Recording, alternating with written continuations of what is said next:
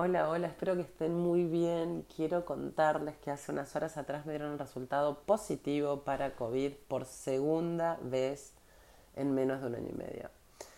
Y lo que quiero compartirles es eh, qué cosas cambiaron de aquel primer diagnóstico a hoy.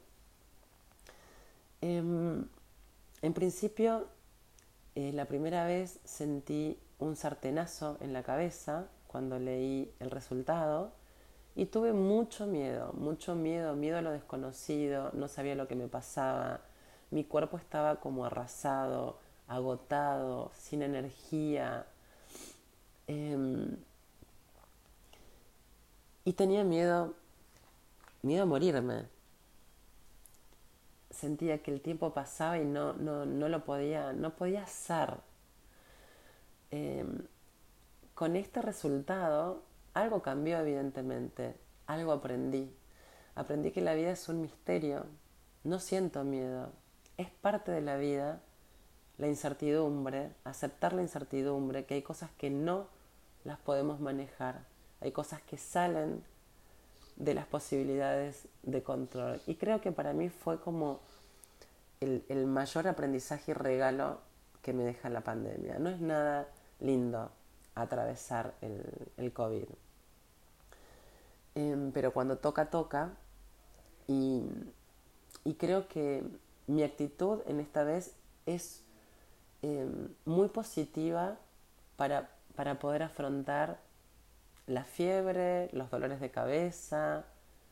Siento que tengo otra actitud. Y de hecho mi entorno también tiene otra actitud.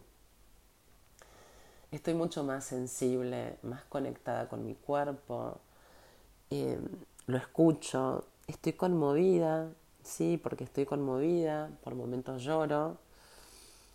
Em, acepto lo que me toca, acepto las posibilidades que me cortó, pero también me abre la posibilidad de darme cuenta cuál es mi red, cuál es mi colchón amoroso de las personas que me acompañan en estos momentos que son momentos especiales mi familia, mis amigos, mis conocidos, mis vecinos. Eh, es increíble cuando recibís un, llamado, un mensaje,